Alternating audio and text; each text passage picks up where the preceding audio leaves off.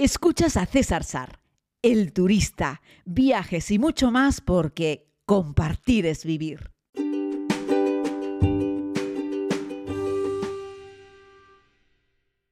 Muy buenos días a todas y a todos, querida comunidad. Les hablo desde el Aeropuerto Internacional de Madrid, en la famosa T4. Como dicen algunos de mis amigos, mi otra casa. Y bueno, por eso les digo dónde me encuentro, porque escucharán un sonido de fondo, la megafonía, en fin. Ayer les grabé el podcast desde el aeropuerto de Tenerife Norte y bueno, he pasado la tarde-noche en Madrid. He tenido la oportunidad de cenar con mi hermano, mi hermano el aventurero. Con él y con dos amigos más vamos a hacer una pequeña ruta fundamentalmente pensada en el mundo del café. A mi hermano le encanta el café y es un gran conocedor del mundo del café. Y así es que, bueno, hemos cambiado este viaje que inicialmente iba a ser para Etiopía, pero están al borde de una guerra civil. En Etiopía vamos a hacer turismo, pero también íbamos a visitar cafetales y lo hemos cambiado por Costa Rica, donde también están ahora en temporada de recolección, algo de lo que les hablaré, no sé si les interesa mucho el mundo del café, pero les hablaré durante este podcast eh, en los próximos días mientras estemos viajando por Costa Rica. ¿no? Ya saben que el lema de Costa Rica es Costa Rica pura vida. Y la verdad es que es un país precioso que tuve la oportunidad de visitar hace ya muchos años y que estoy deseando reencontrarme porque tiene un montón de bellos rincones. Es un país centroamericano que mira tanto al Atlántico como al Pacífico. O sea, mira tanto a la zona del Caribe, eh, como a la zona, eh, eh, se mira al este y al oeste, es decir, tiene agua por ambos lados, es una de las partes más estrechitas de toda América Central y bueno, se recorre fácilmente, o sea, no tiene grandes distancias, aunque es cierto que las carreteras no están muy bien, pero tiene un montón de curiosidades. El país, creo, el rincón con mayor número de parques nacionales, pues un país que no tiene ejército, es un país muy frondoso, con distintos climas, con los famosos microclimas, con un montón de volcanes, algunos de ellos activos Así es que bueno, vamos a hacer una rutilla por el país, pero ya les digo fundamentalmente enfocada al mundo del café. Y ahora pues les hablo mientras eh, mi hermano y sus amigos pues están facturando la maleta. Hay una cola grande y generosa para facturar maletas en estos momentos hacia San José de Costa Rica y otros destinos de, de América. Y bueno, la T4 está amanecido pues con bastante gente, pero es un sitio que bueno, para mí es bastante familiar.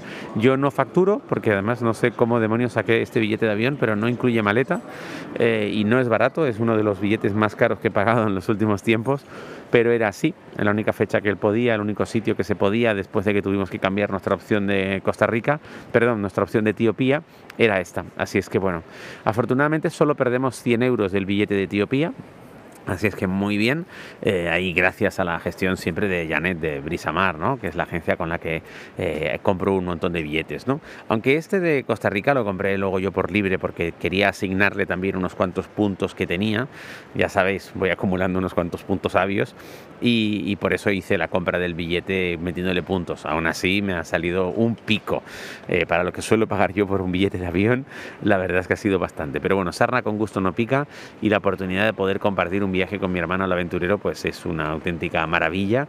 Así es que bueno, vamos todos muy contentos a disfrutar de, este viaje, eh, que ya les digo, estaremos 10 días en, Costa Rica y luego regresaré a Madrid para continuar mi ruta con los amigos, con la comunidad que nos vamos a, Egipto. Pero bueno, eso para eso falta poco, pero falta lo suficiente como para hacer antes un viaje por Costa Rica, que es lo que pretendo, lo que pretendo narrarles. ¿no? Eh, y bueno, cuando llegas con suficiente tiempo, fíjense que Iberia nos envió ayer tanto un email como un SMS eh, solicitándonos por favor que estuviésemos en el aeropuerto cuatro horas antes de la salida. Este es un vuelo que sale a las 11.40. Nosotros, ellos ya están ahí facturando, dejando la maleta, eh, son las 8 y 40 creo, hora de la España continental, hora aquí, hora local, hora de Madrid. Y, bueno, hemos venido con tiempo, pero bueno, es mejor esperar y tomarse un café que, que, llegar tarde, sobre todo porque ahora los controles de seguridad siguen sin estar al tope de capacidad. Algo que ya veis, aquí vamos siempre con AENA y con las cositas de AENA, ¿no? Pues que vuelvan a contratar a toda la gente que han dejado en su casa, eh, porque los aeropuertos ya vuelven a tener suficientes usuarios. Así es que lo que no puede ser es que luego llegues a un control de seguridad y haya unos embotellamientos enormes porque en algunos aeropuertos no hayan llegado todavía al cupo. Así lo dejamos dicho.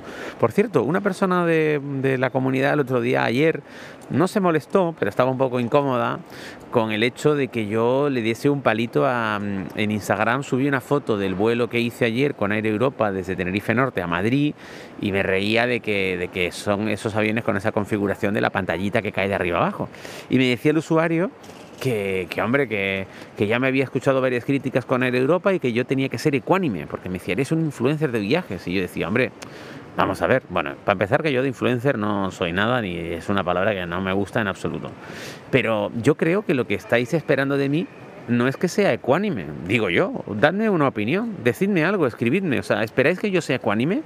Eh, yo, no soy un juez, yo, yo doy mi opinión, o sea, me refiero, yo no tengo por qué quedar bien con todas las aerolíneas, yo si tengo que decir, como he dicho muchas veces, que los servicios de Handy de Iberia dan pena, lo digo, si tengo que decir que los servicios de AENA en los aeropuertos españoles dan pena, lo digo.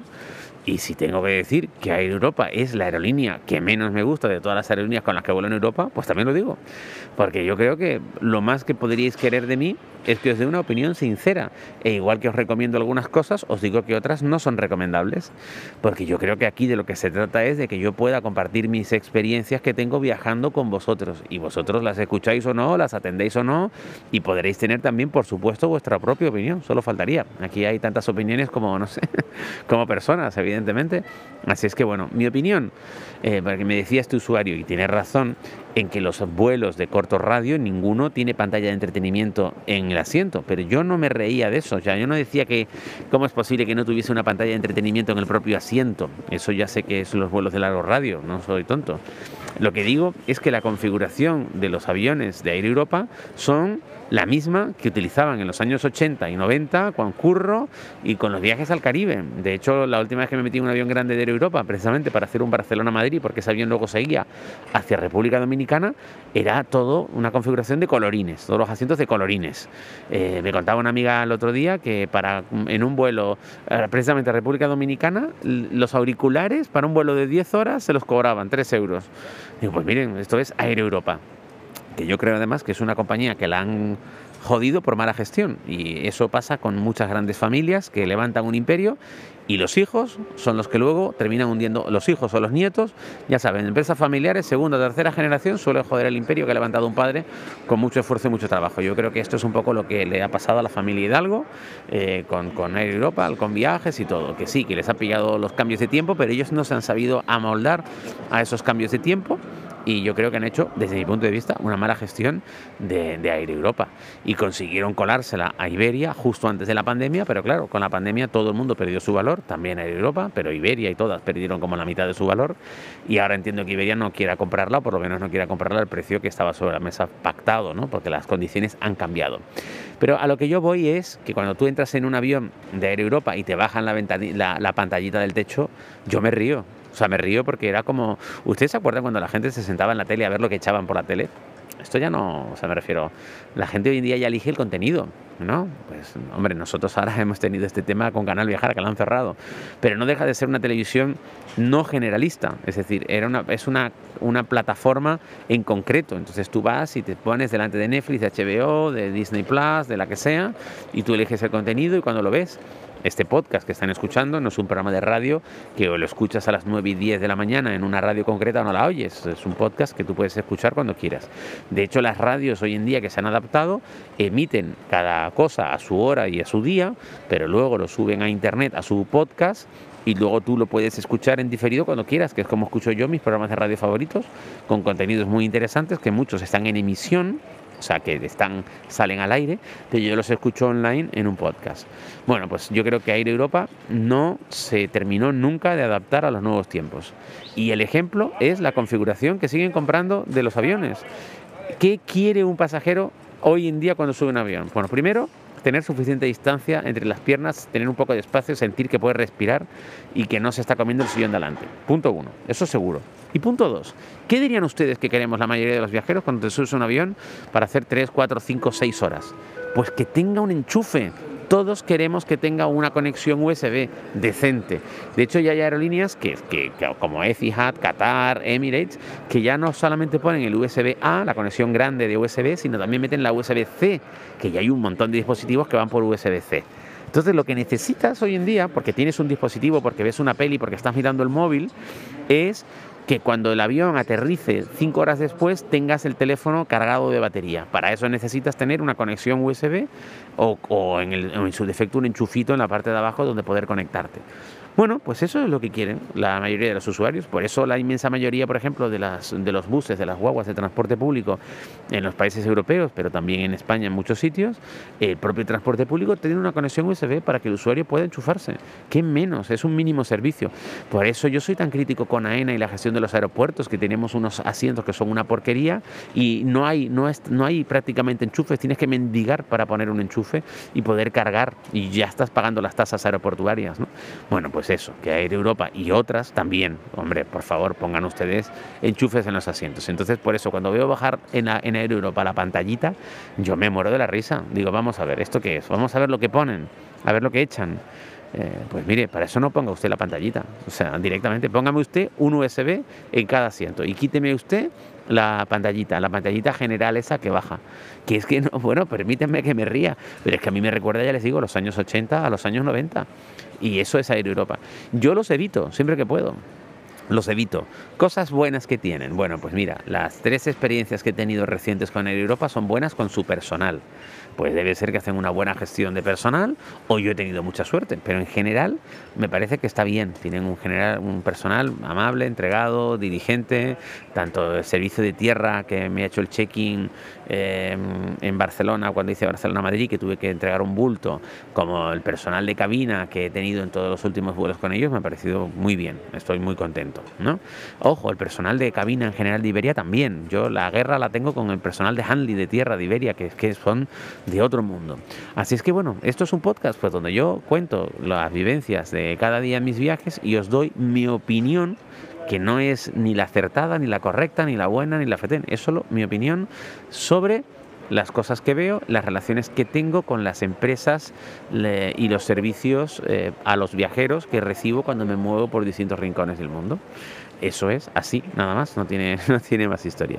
Bueno, no me enrollo, que llevo ya casi 12 minutos hablando. Les mando un abrazo muy grande. El podcast de mañana, pues sí, ya será desde Costa Rica y les contaré mañana cómo ha sido mi experiencia de volver a montarme en un vuelo intercontinental con Iberia. Y en este caso no es un vuelo intercontinental para ir hacia África o hacia Asia, como he hecho las anteriores veces, sino hacia América. Eh, que he volado poco en este tiempo de pandemia hacia América. He volado algo, pero he volado poco. Así es que me voy a Costa Rica. Ya les adelanto, me juego lo que quieran, a que el vuelo, que el avión que pone Iberia para Costa Rica no es de los más nuevecitos, ni de los más bonitos, ni de los mejores. Ahí intentan meterlos para Nueva York, Chicago, Miami, eh, para Centroamérica seguro que meten lo que trancan. Pero ojo, eh, ese es un mal endémico de todas las compañías que siempre te ponen sus mejores aviones para las líneas que ellos entienden premium y para las líneas que ellos entienden como secundarias meten otros aviones. También le pasa a Emirates o a Qatar o Etihad que te mete a Dubai sus mejores aviones desde Europa, pero desde Dubai o Qatar hacia África te mete la metrallita. Ojo, eh, la metrallita de Qatar le da 30 vueltas al mejor avión de Iberia. ¿eh? Eso también hay que decirlo. Un abrazo muy grande a todos y a todas. Cuídense mucho eh, espero que los Reyes Magos les hayan traído muchas cosas, sobre todo que les traigan salud y que les traigan momentos fantásticos con sus seres queridos. Yo estoy precisamente con alguno de esos seres queridos emprendiendo un viaje a Costa Rica, así es que me siento uno de los hombres más afortunados del mundo. Mañana más, equipaje ligero, corazón contento.